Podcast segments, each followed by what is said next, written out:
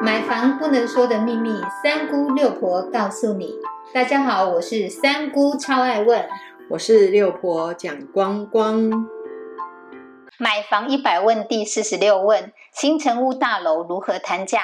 许多人都喜欢购买新城屋大楼，我们赶快来请教六婆，是不是有什么独门秘招可以买到好价格？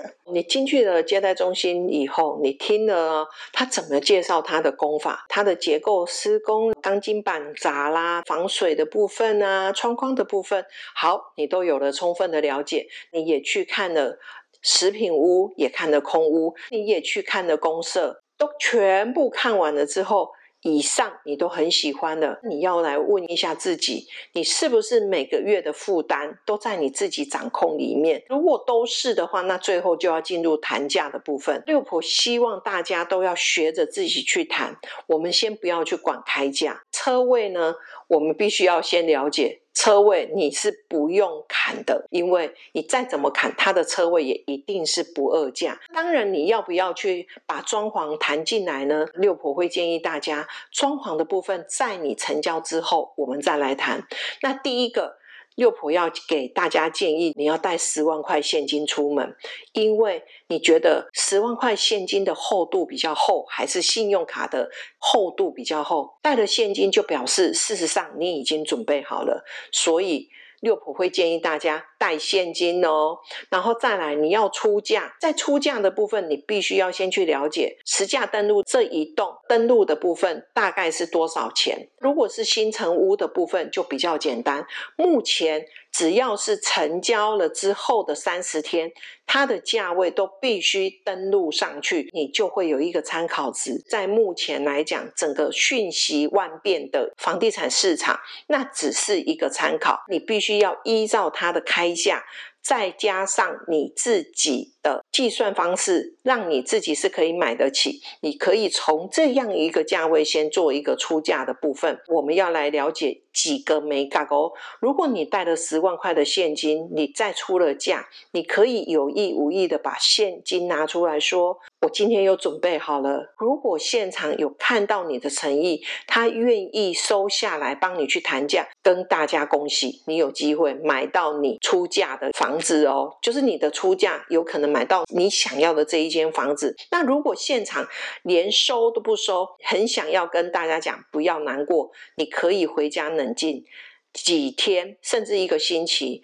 在这个时候，如果在对方已经又打电话来邀请你说，你要不要来现场啊？我们这个礼拜呢，有一些人呢，价位买的非常漂亮，我们愿意把价位补给你。这个时候呢，你必须要有一个心理准备。你再过去就是要签约了。你如果说对方都没有来打电话给你，那你可能真的要主动一点了。这间房子如果你真的非常喜欢的话，那你就干脆打一通电话找你的那个销售跑单姐姐也好啦，或者是跑单妹妹也好啦，你可以跟他说：我回来之后我还是想买，虽然我的爸爸妈妈都不愿意帮我出，但是这一间房子我非常的喜欢，所以我也愿意加价。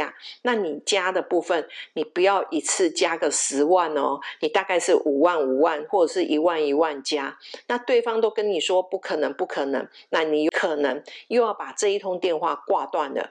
但是如果在这之间呢，现场请你回去再谈价，那你可能就要跟对方讲一句话在前面哦。如果你的价位哦是可以在我。再往上加的一个部分，这样子我就愿意过去，但是。我会希望这个价位是不要另外再堆叠上去了。我们在谈价的部分，请你要去注意几件事情。六婆哦，再来跟大家做一个归纳。如果你今天有喜欢，那你就先出价。你拿了十万去，对方收，你就有机会；对方不收，你就没机会。如果对方收，你可能要有一个想法，是不是真的确定要买？